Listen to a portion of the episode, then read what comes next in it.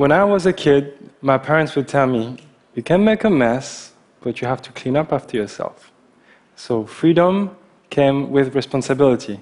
But my imagination would take me to all these wonderful places where everything was possible. So I grew up in a bubble of innocence, or a bubble of ignorance, I should say, because adults would lie to us to protect us from the ugly truth. And growing up, I found out that adults make a mess and they're not very good at cleaning up after themselves. Fast forward, I'm an adult now, and I teach citizen science and invention at the Hong Kong Harbor School. And it doesn't take too long before my students walk on a beach and stumble upon piles of trash. So, as good citizens, we clean up the beaches. And, and no, he, he's not drinking alcohol. And if he is, I, I didn't give it to him. uh, and so it's sad to say, but today more than 80% of the oceans have plastic in them. It's a horrifying fact. And for the past decades, we've been taking those big ships out and those big nets, and we collect those plastic bits that we look under a microscope and we sort them, and then we put this data onto a map. But that takes forever, it's very expensive, and so quite risky to take those big boats out. So, with my students, age 6 to 15, we've been dreaming of inventing a better way. So, we've transformed our tiny Hong Kong classroom into a workshop. And so, we started building this small workbench with different heights, so even really short kids can participate.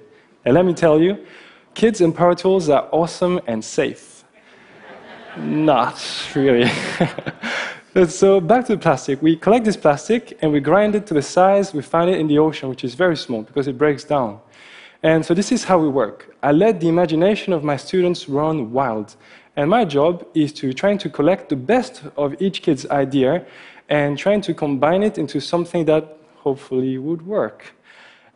And so we have agreed that instead of collecting plastic bits, we are going to collect only the data. So we're going to get an image of the plastic with a robot. So robots, kids very, get very excited. And the next thing we do, we do what we call rapid prototyping. We are so rapid at prototyping that the launch is still in the launch box when we're hacking it. and uh, we hack table lamps and webcams into plumbing fixture, and we assemble that into a floating robot that'll be slowly moving through the water into the plastic that we have there. And this is the image we get in, in the robot. So we see the plastic pieces floating slowly through the sensor and the computer on board will process this image and measure the size of each particles. And so we have a rough estimate of how much plastic there is in the water. So we documented this invention step by step on a website for inventors called uh, Instructables in the hope that somebody will make it even better. What was really cool about this project is that the students saw a local problem and boom, they're trying to immediately address it. But my students in Hong Kong are hyper connected kids. And they watch the news, they watch the internet, and they came across this image. This was a child, probably under 10, cleaning up an oil spill barehanded in the Sundarbans, which is the world's largest mangrove forest uh, in Bangladesh. So they were very shocked, but uh, because this is the water they drink, this is the water they bathe in, this is the water they fish in, this is the, the place where they live. And also, you can see the water is brown, mud is brown and oil is brown. So when everything is mixed up, it's really hard to see uh, what's in the water. But there's a technology that's rather simple, that's called spectrometry, that allows you to see what's in the water. So we build a rough prototype of a spectrometer, and you can shine light through uh, different substances that produce different spectrums. So that can help you identify uh, what's in the water. So we packed this uh, prototype of a sensor, and we shipped it uh, to Bangladesh. So what was cool about this project is that beyond you know, uh, addressing a local problem or looking at a local problem, my students use the empathy and the sense of um, being creative to help remotely uh, other kids.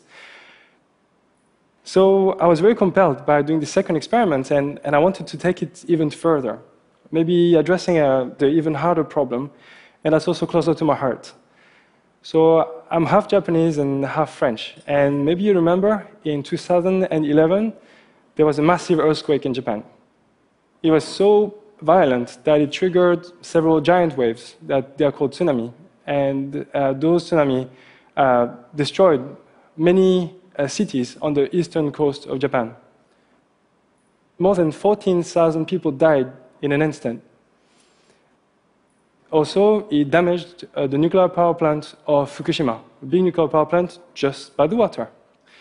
And today I read uh, the reports, and an average of 300 tons are leaking from the nuclear power plant into the Pacific Ocean.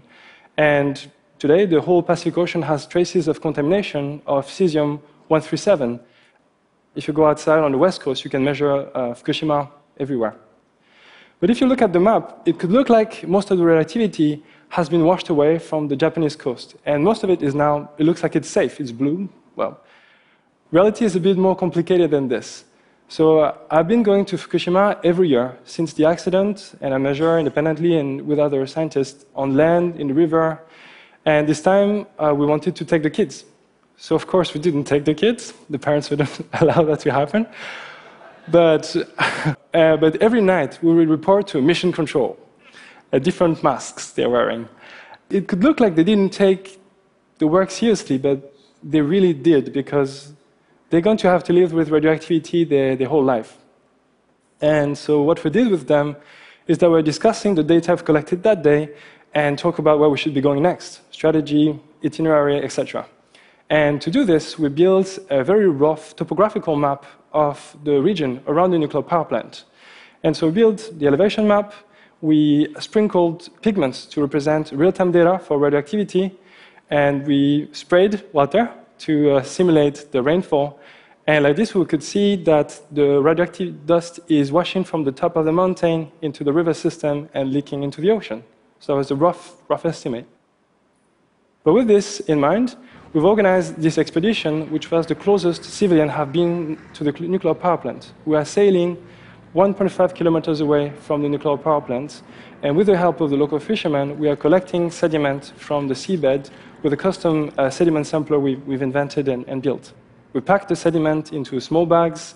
Uh, we then dispatch them into hundreds of small bags that we send to different universities, and we produce a map of the seabed radioactivity, especially in estuaries where the fish will reproduce. And I will hope that it will help improve the safety of the local fishermen and of your favorite sushi. You can see a progression here. We've gone from a, a local problem to a remote problem to a global problem. And it's been super exciting to work at this different scale with also very simple open source and technologies. But at the same time, it's been increasingly frustrating because we have only starting to measure the damage that we have done. We haven't even started to trying to solve the problems. And so we even wonder if we should just take a leap and trying to invent better ways to do all these things. And so the classroom started to feel a little bit small. So we found an industrial site in Hong Kong, and we turned it into uh, the largest makerspace focused on social and environmental impact. It's in central Hong Kong, and it's a place where you can work with wood, metal, uh, chemistry, a bit of biology, a bit of optics. Basically, you could build pretty much everything there. And it's a place where adults and kids can play together.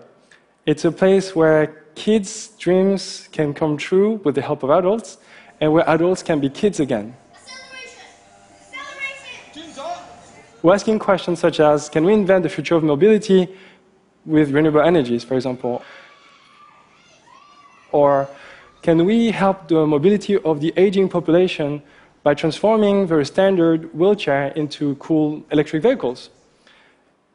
So, plastic, oil, and radioactivity are horrible, horrible legacies, but the very worst legacy uh, that we can leave our children are our lies. We can no longer afford to shield the kids from the ugly truth because we need their imagination to invent the solutions.